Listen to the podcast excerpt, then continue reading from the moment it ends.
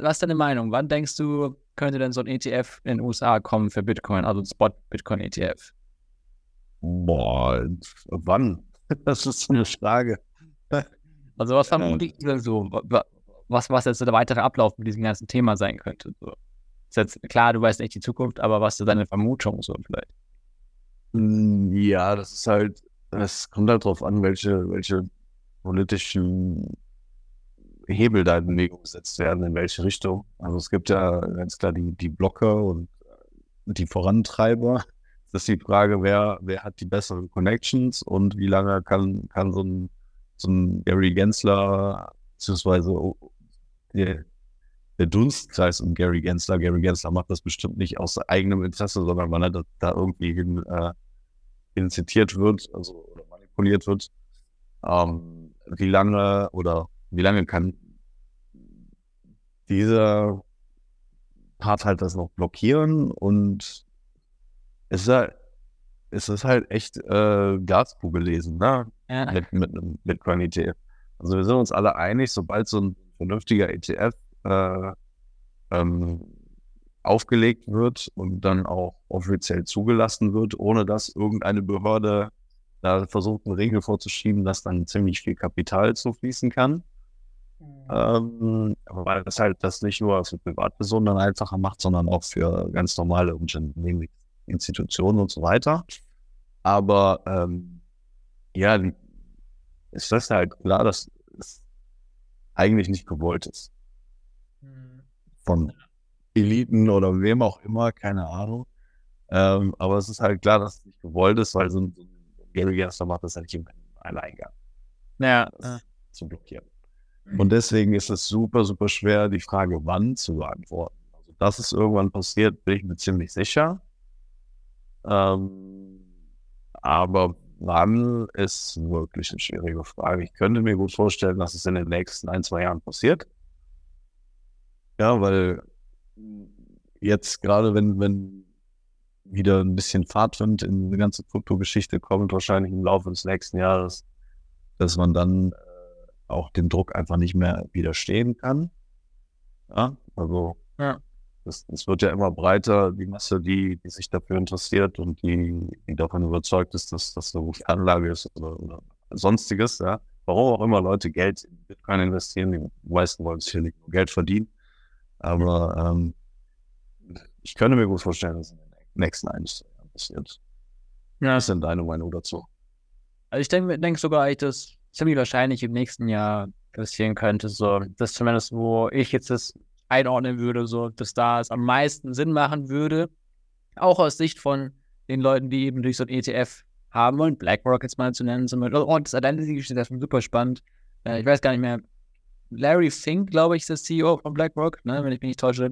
Also den Namen kann ich mir nicht merken, und so, aber er, er, er, er tut, will jetzt diesen Bitcoin-ETF für Black, von BlackRock äh, rausbringen und sein Wording zum Thema Krypto und Bitcoin hat sich ja komplett geändert in den letzten paar Jahren. Da, vor fünf, sechs Jahren gibt es noch die Tate von ihm.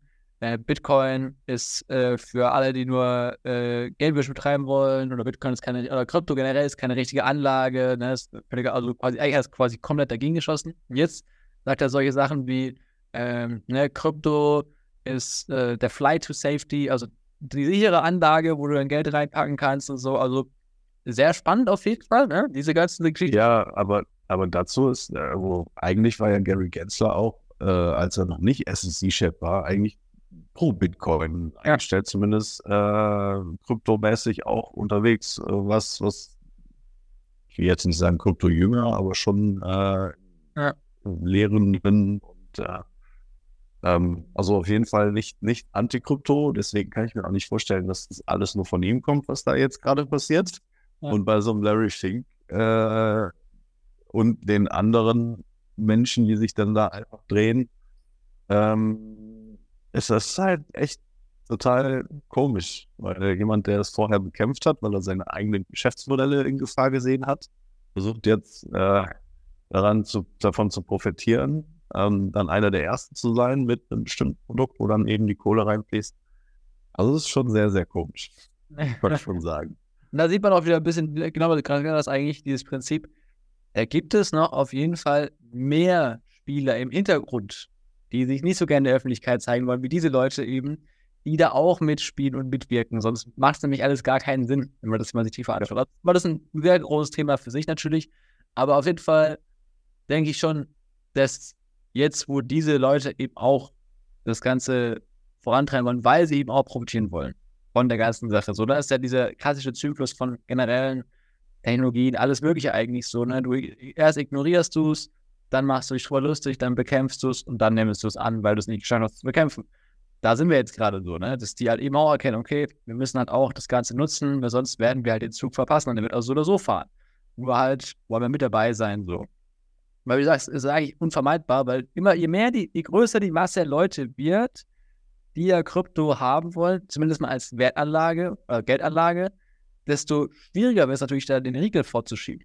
Weil die Masse irgendwann groß genug sein, dass sie es auch nicht mehr schaffen. Und dann sind sie halt äh, quasi, haben sie das Boot verpasst. Ne? Und deswegen, denk, deswegen glaube ich auch zum Beispiel, dass halt sehr viel Sinn machen würde, für die im nächsten Jahr das auf jeden Fall mal jetzt äh, auf die Beine zu stellen.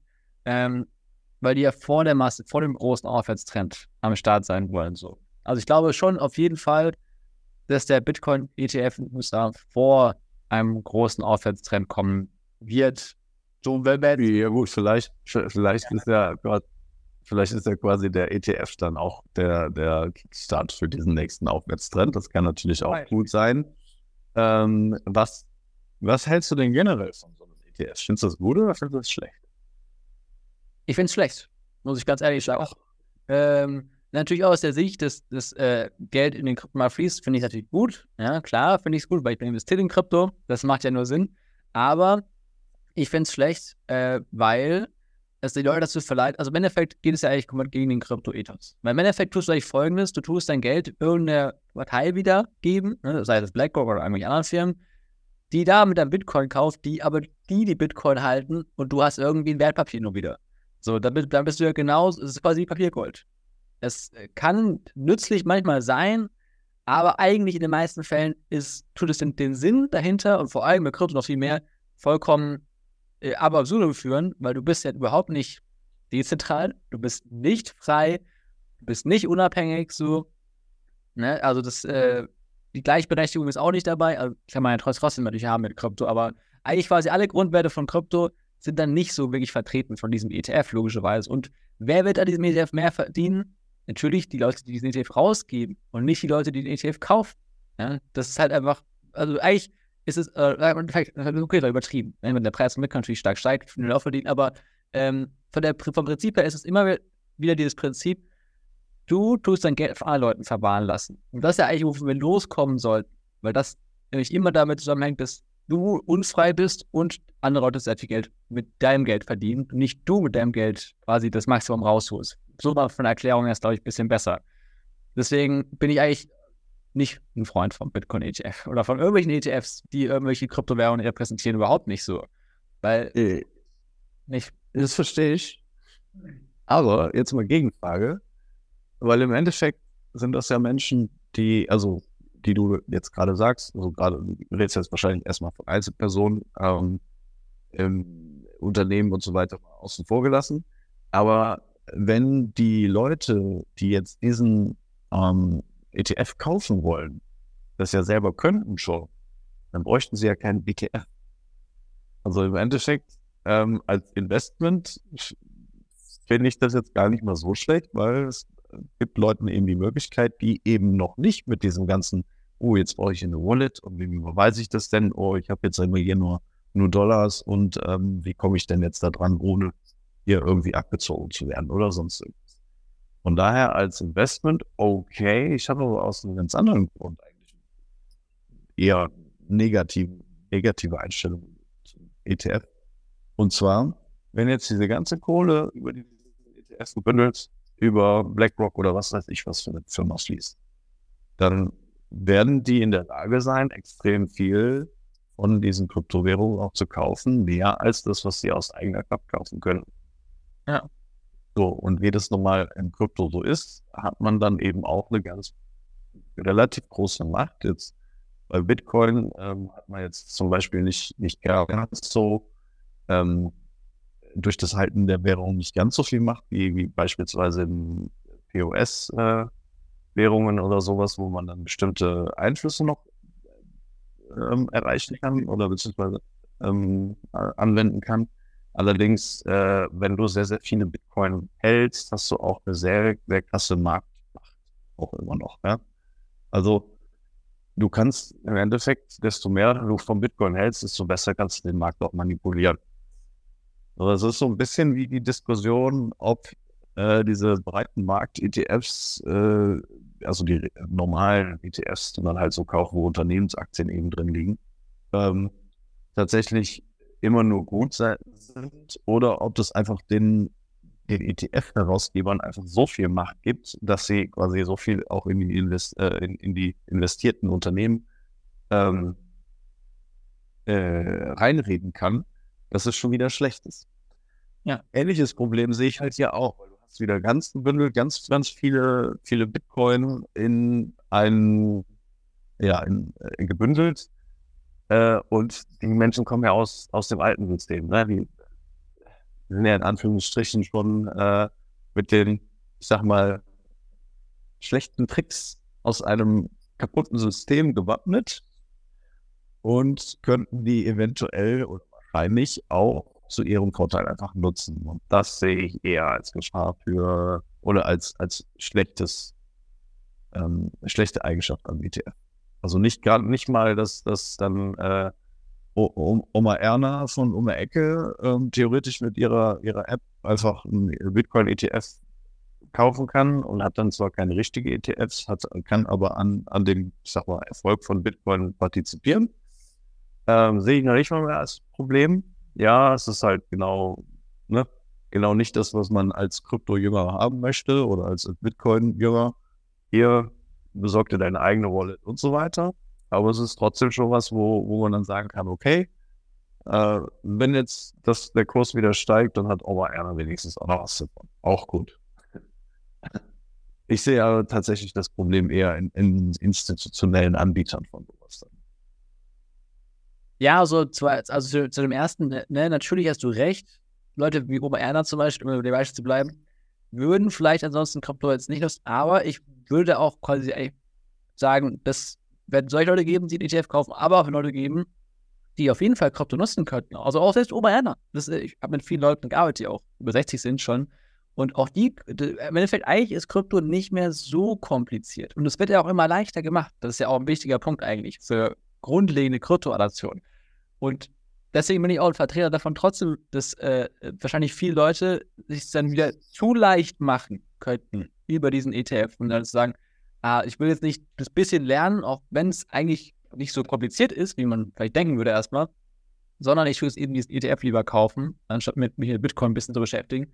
Und das tut ja quasi auch die Lernmöglichkeiten nehmen den Leuten ein bisschen. Ja, dass dadurch weniger Leute sich äh, informieren auch wirklich über Krypto und so. Also würde ich behaupten zumindest, weil die Leute halt eben faul sind. Ja, dann lieber den, den ETF klar.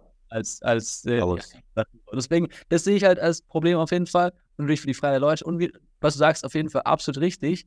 Äh, natürlich, das auch mehr Macht in die Hände von wenigen wiederum packt. Also vor allem bei, bei Aktien-ETFs ist eigentlich das Problem noch viel größer, würde ich sagen, als bei Krypto, weil, wie du sagst, wenn du halt Aktien besitzt, hast du Macht über die Firmen. Wenn du mehr, wenn du Aktien besitzt und große ETF-Herausgeber besitzen eine ziemlich Menge Aktien auch und so, das ist eine, tatsächlich eine ganz spannende Thematik. Ähm, und ja, im Kryptobereich kann das eben auch, also bei, Bitcoin jetzt ist zum Beispiel auch das so schwierig, weil du musst schon sehr viele Bitcoins besitzen und, und du musst auch diese Bitcoins ja auch nutzen können dann wiederum, was ja eigentlich bei dem Bitcoin-Spot-ETF nicht so der Fall sein dürfte, zumindest legal. Ne? Das war, das war doch das, ne, genau. Also im alten um das, System dafür dürfen die auch nichts mit vielen Dingen, aber die machen es halt trotzdem, weil die. Ich wollte gerade sagen, also, also die, die Aktien in deinem Depot darf eine, eine Depotbank zum Beispiel auch nicht nutzen. Es gab aber schon genügend Fälle, wo, wenn die Depotbank pleite gegangen ist, dann auf einmal diese Aktien aber irgendwie verliehen und in anderen Instrumenten verstrickt waren. Ähm, also von dem, von welches Argument würde ich ja, oder, einfach mal oder halt, ne, Manipulation am Goldmarkt, ne, was auch nicht erlaubt wäre, wo dann die Strafen halt viel geringer sind als die Gewinne, die, die JP Morgan und alle anderen da machen, halt so, ne. Ja, aber wo ist denn, wo ist denn der Unterschied zum, zum Goldmarkt?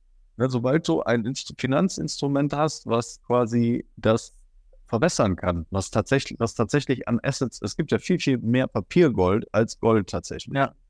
Ja, und sobald du, sobald du Finanzmarktinstrumente hast, die das Ganze verbessern können, hast du ja auch tatsächlich wieder diese ganze, ganze Möglichkeit der Manipulation auf dieser. Ja, es, es geht ja nicht nur darum, wie viel Bitcoin die haben und was sie ähm, im tatsächlichen Bitcoin-Handel ausmachen können, sondern wie viel Kohle die machen können für nicht existente Bitcoin, die sie vielleicht irgendwann als, ne, als, als synthetische Geschichten irgendwo verkaufen oder sonst irgendwas. Also das ist äh, ein Riesenproblem. Das das ist, das ist eigentlich noch das viel, viel größere Problem, als es jetzt direkt auf dem Markt irgendwas machen kann. Aber zum Beispiel ist ja spannend, es gibt ja schon Future ETF, also ne, für diese also für also äh, Zukunftspapiere, da kann man was auf Deutsch sagt, ich weiß gar nicht das deutsche Begriff dafür, aber ähm, Terminkontrakte, glaube ich. Was, was ja eigentlich noch viel besser für Manipulation eigentlich geeignet ist, so grundlegend, sage ich. Also für, für Marktmanipulation in, in diesem, in dem Zug, Future-Markt auf jeden Fall halt so. Aber die war nicht so erfolgreich, ne? Das, aber der Spot, das Frage ist halt wirklich, ne, das, das ist eine Sache so. Eigentlich ist gut, wenn er erfolgreich ist, wenn es mehr Geld haben, aber es sollte nicht zu erfolgreich sein. Ne? Das ist so ein bisschen so die Sache, wo wir eigentlich gerade äh, in der ganzen Thematik jetzt hinkommen. Aber wenn du sagst, ja, wenn, jetzt, wenn jetzt der, der Spot-ETF von BlackRock zum Beispiel extrem erfolgreich ist und da Milliarden halt reinfließen, so, dann haben die dann natürlich die Möglichkeit, ein bisschen rumzutricksen wahrscheinlich. Und dann tun, tun die vielleicht eben, ne, jetzt haben wir ETFs verkauft, aber haben offiziell Bitcoins gekauft, aber haben sie noch nicht welche gekauft und solche Geschichten, ne? Und dann hast du halt eben genau diese Problematik, dass du halt eben so ein bisschen den Markt manipulieren kannst, so. Aber es gibt ja auch schon ganz viele Spot-ETFs, zum Beispiel auch in Europa und so. Gibt es ja auch schon. Ähm, aber die sind alle nicht so riesig, ne? Also zumindest meines Wissens nach. Ich, ich kenne jetzt die Zahl davon nicht und so. Deswegen, solange quasi kein einzelner ETF zu groß wird, sollte es kein Problem sein. Aber wenn das halt natürlich der Fall ist, dann kann das natürlich negativ sein. Und natürlich, wenn wir jetzt weitergehen, eben bei Proof of Stake Kryptowährungen wie Ethereum und so weiter. Mhm da wird es natürlich dann nochmal viel problematischer, ähnlich wie bei Aktien mehr, dass du natürlich eben durch das Halten der Kryptowährung, wenn du das eben auch stakest, auch Macht über das Netzwerk in einer gewissen Form bekommen kannst. So. Das ist natürlich dann eine ganz andere spannende Frage, wie das sich natürlich auswirken wird. Ne? Natürlich, wie auch erfolgreich diese ETFs natürlich sind, weil das ja nicht so bekannte Kryptowährungen sind wie Bitcoin im Normalfall auch. Ja, also ich hoffe auf jeden Fall, dass es nicht zu erfolgreich ist sondern ich hoffe eigentlich mehr, dass es so den Anstoß gibt, dass vor allem auch die Regulation sich nochmal mehr in die positive Richtung dreht und dadurch Leute vielleicht trotzdem mehr selber auch kaufen. So, weil die vertrauen, weil, weil was, was ja doch immer auch passiert, ne, was ja auch gerade, die Firmen, eigentlich ist es noch viel wichtiger als die Privatperson, dass die Firmen, viele Firmen und Institutionen wollen Krypto eigentlich haben, aber trauen sich es noch nicht so ganz, weil eben noch so eine gewisse Unklarheit ist, was denn jetzt die eigentlich die wirklichen Regeln sein werden, was sind die richtigen Gesetze. Es gibt schon Gesetze, aber es ist alles noch nicht so auf den Kryptobereich ausgelegt, wirklich. Also vor allem in den USA jetzt drin, in Europa tut sich ja schon mehr ja so, aber trotzdem alles noch nicht so final, final. Und ich denke, das sind, das tut mit dem ETF natürlich zusammenhängen auch. Ne? Dass, wenn der erlaubt wird, dann müssen die ja irgendwelche Gesetze auch mehr, also zumindest für die F schon mal ein bisschen was tun. Und da wird ja auch wieder diese, diese positive Einstellung mehr wieder vertreten werden. Und das ist auch zum Beispiel, was ich gesehen habe, was in den letzten Wochen mehr passiert ist, dass so langsam Stück für Stück sich diese regulatorische Blockade, sag ich mal, ne, von den Blockern, wie du es vorhin genannt hast, so mehr löst. Dass es immer mehr in diese Richtung geht, okay, es wird ein Krypto halbwegs freundliches Umfeld, nennen wir es mal so, geben und nicht ein komplett kryptofeindliches Umfeld. So. Ja, zum Beispiel auch die ganze Sache mit der SEC und äh, ähm, XRP und so, also Ripple, ne, tut ja auch immer mehr Stück für Stück in Richtung Ripple-Sieg eigentlich quasi gehen. Also viele mhm. jetzt schon stattgefunden, verschiedene Anteile wurden fallen gelassen ne, und so weiter. Und das alles wird, denke ich, oder ist zumindest meine, meine, meine Hoffnung oder mein Denken halt, im nächsten Jahr noch weitergehen und wir vielleicht da eben dann mehr Klarheit bekommen. Was eben dazu führen wird, dass eben viel mehr Leute sich auch aus Grund dessen trauen werden, in Kryptos zu investieren. Und wir, vielleicht viele werden auch den ETF natürlich dann nehmen, wenn es den gibt, aber vielleicht auch dann andere Produkte oder eben selbst Krypto da kaufen. So. Und natürlich eben, äh, gibt's ja, es gibt ja viele andere Möglichkeiten auch, ne? Also es ist nur ein ETF. Die Leute können ja jetzt auch schon Krypto kaufen. Ich habe es nicht selber waren, sondern es gibt ja auch Custodial Services und so weiter. Mhm. Na, also das äh, ETF ist ja nur eine Möglichkeit, die natürlich halt für den Normalo es leichter macht und für größere Firmen auch es leichter macht, weil die zum Beispiel zu groß sind, um in die Anleiheklasse zu investieren und solchen Kram halt auch. Ne? Ja, das ist echt ein spannendes Thema. Da bin ich mal gespannt, was dabei rumkommt. Du hast echt eine guten, guten, gute Sache angestoßen, halt, äh, dass halt eben es wirklich wichtig eigentlich ist, dass halt nicht ein Anbieter zu groß wird mit seinem ETF. Weil er ansonsten ja. wirklich sehr gut Marktmanipulation betreiben kann, einfach so. Und das natürlich absolut nicht gut ist. So. Das müssen, muss, muss verhindert werden, quasi. Das, also das ist ja auch das Spannende. Es ist ja auch nicht so, dass es nur BlackRock ein ETF gerade haben möchte, sondern es gibt ja ganz viele Firmen, die es gerade so ein ETF haben möchten. So. Das ist auch, auch eine mhm. Frage. Also wahrscheinlich, zumindest so habe ich das bisher mitbekommen, wird es auch schwierig, dann nur einen zu erlauben, sondern wahrscheinlich werden dann mehrere erlaubt werden auf einmal. Mhm. ziemlich zeitnah so. Und dann ist natürlich die Frage, werden die Leute dann eben nur einkaufen oder werden, wird das Geld sich verteilen über alle? Und wenn es ja zehn Anbieter sind, sagen wir mal, und das Geld verteilt sich über zehn, zehn, zehn ETFs, dann sollte es eigentlich kein Problem sein, denke ich. So. Weil dann wird keiner zu groß um den Markt. Natürlich können die sich zusammentun und so, ne, aber das ist ja eine andere Geschichte nochmal. Oder was denkst du? Denkst du, die Leute werden sich dann den einen ETF raussuchen, der dann der größte wird, oder denkst du, es wird sich mehr verteilen? Es gewinnt ja meistens der ETF mit den besten Konditionen und das sind meistens nur ein oder zwei. Also, das hast du ja um, die, die üblichen ETF-Anbieter, ne, ist auch nicht gut verteilt. jetzt dir die keine Ahnung, S&P 500 ETFs oder MSCI World ETFs anguckst, dann gibt es halt auch wenige große und danach kommt erstmal lange nichts und dann kommen halt welche danach. Ehe sich das jetzt hier entwickelt, kann ich natürlich null sagen. Ähm, und vor allen Dingen auch wird es wahrscheinlich auch eine zeitliche ähm, Frage sein, wer zuerst erlaubt wird und ob das alles gleichzeitig passiert oder ob es dann nur ein oder zwei gibt, wo dann wahrscheinlich erstmal initial ziemlich ein großer Vorsprung aufgebaut wird. Ich habe keine Ahnung. Also, ich glaube nicht, dass es, dass es irgendwas ausmacht, weil solange es früher oder später wird es ein Unternehmen geben, was die Macht hat, den Markt zu manipulieren und dann wird es das auch tun. Ganz bestimmt. Ja, du glaubst, unvermeidbar eigentlich ist? Ja, also das Einzige, was natürlich ähm, wäre, wenn tatsächlich mehr Leute direkt Bitcoin und so weiter kaufen würden, anstatt diesem ETF, um da eben gar nicht so viel Geld reinzustecken. Das wäre natürlich mein Wunschszenario. Ähm, dann müssten sie nämlich mit ihrem eigenen Geld gucken, dass sie Krypto kaufen. Und da können sie halt eben nicht so viel mitmachen. Also als, als wenn sie jetzt ein, ein Investment-Vehikel schaffen, wo sie dann mit Fremdgeldern Macht über ziemlich viel vom, vom Kuchen abbekommen. Ja. Also ich bin tatsächlich gar nicht so dafür, dass, dass, der, dass der ETF überhaupt durchkommt. ist, äh, aber ist, ich denke, es ist unvermeidlich. Früher oder später wird es passieren. Und äh, ja, dann sehen wir mal. Vielleicht hast du ja recht, und es wird schon jetzt relativ zeitnah passieren, jetzt irgendwann im Laufe des nächsten Jahres. Also wahrscheinlich wird es dann auch irgendwie so überraschend sein, dass dann irgendein Gerichtsurteil äh, dann sagt, okay, jetzt passt das und äh, SEC darf jetzt nichts mehr sagen, weil alles ist irgendwie widerlegt worden und ähm, dann haben wir auf einmal ein Bitcoin-ETF. Ja. Wahrscheinlich geht das dann schneller, als man denkt. Wie meistens so in, in diesem Bereich.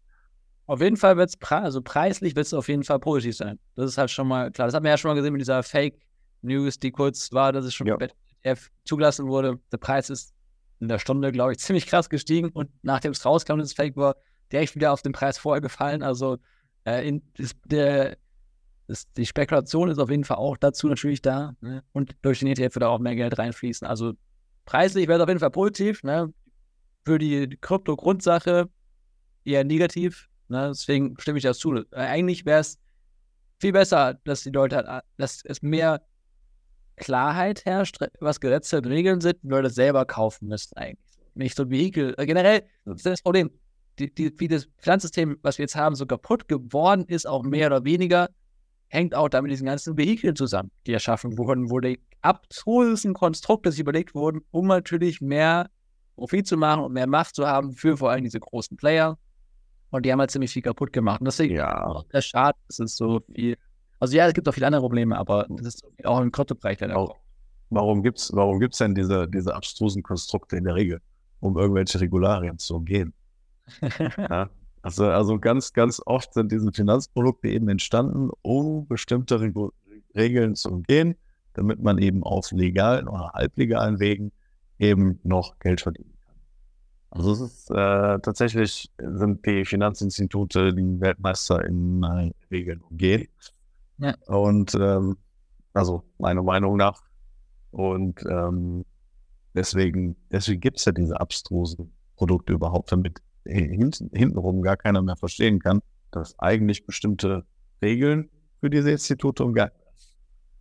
Deswegen haben wir ja auch andauernd diese Probleme, nur weil die Regeln sind ja meistens nicht ohne Grund da. Mhm. Ja, wobei man eben wieder sagen muss, dann muss man auch den Ball natürlich auch wieder zu den Regelmachern spielen, dass das natürlich auch ein Problem ist, dass die natürlich auch nicht agil genug handeln, sage ich mal, um da mal äh, gar nicht die Notwendigkeit auch so krass vorkommen zu lassen, dass auch so viele Leute halt eben wieder Repro zu nutzen. Ne? Weil das tun die auch nur, weil ja die Regeln nicht so dolle waren dann. Zum Beispiel, vielleicht zum Beispiel im Kryptobereich ist es ein gutes, also manche Regeln sind schon gut, aber so durch den Kryptobereich jetzt wäre es viel besser, wenn aber grundlegend einfach das klares Regelwerk geschaffen werden würde dafür, was für diesen Bereich zugeschnitten ist, aber das ja noch nicht passiert. Ne? Weil die Leute. Über was für Regelwerk findest äh, redest du denn jetzt? Über das, den generellen Handel äh, darüber oder steuerlich oder was genau? Ja, ist zum Beispiel eben Handel, ne? Oder halt, äh, wie kannst du es, äh, solche eben auch, ja, Thema Steuern natürlich, äh, oder auch, äh, wie kannst du es als Firma jetzt Krypto halten, lagern, was ist da okay, was nicht okay, ne? Diese ganzen, also das ist halt einfach, eigentlich im Endeffekt, denke ich, du brauchst das grüne Licht halt einfach. Ne? Du sagst, hey, das ist jetzt so, was, was ihr dürft, ne? Das, so müsste es auch, auch buchhalterisch verbucht werden, ne? Diese ganzen Sachen, so, also da gibt es ja schon auch Sachen, aber das ist alles nicht äh, zugeschnitten auf den Kryptobereich. Und deswegen, das muss eigentlich ja noch kommen. Ne? Das ist ja quasi so eigentlich auch unausweichlich. Das ist mehr Grenze Zuschnitt auf den Kryptobereich, weil der eben schon anders da ist als die Sachen, wo es jetzt vorher reingepackt wird, kommen sollten. Oder denkst du eher nicht? Ja, doch. Also momentan guckt man sich natürlich an, was existieren für Regeln. In Deutschland ist dann natürlich, äh, gibt es ja tendenziell mehr Regeln als überall anders auf der Welt. Ja, egal ob steuerlich oder, oder sonst irgendwas. Aber momentan versucht man sich halt an bestehenden Regeln zu orientieren in allen möglichen Belangen. Und ähm, alles andere wird sich zeigen. Äh, Regulation in Deutschland ist halt auch sowieso sehr träge. Von daher ähm, bin ich da auch mal gespannt.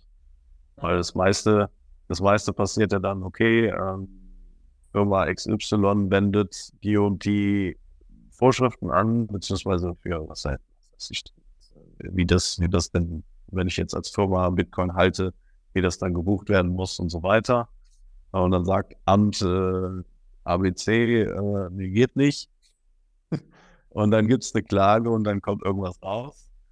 Ähm, das wird wahrscheinlich jetzt so weitergehen, bis, äh,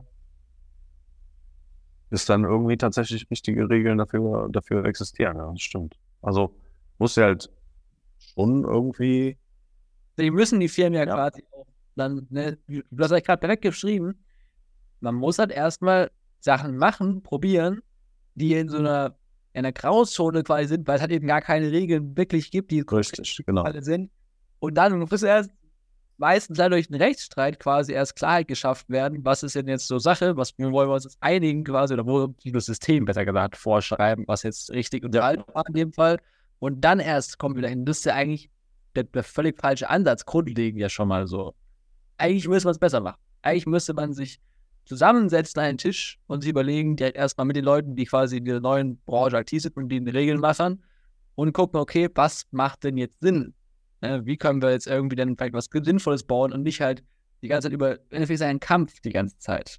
Diese, diese Kampfklarheit, dass wenn du jetzt was machst, dass du dann angeklagt wirst, so von den Behörden oder angegriffen wirst zumindest mal, das hält ja viele auf, was zu machen auch wiederum. Ne? Das ist halt schade, weil das tut ja extremst krasses Potenzial einschränken und halt eben dafür sorgen, dass viele Leute dann in nicht so gute Sachen ja auch gehen müssen quasi. Ne?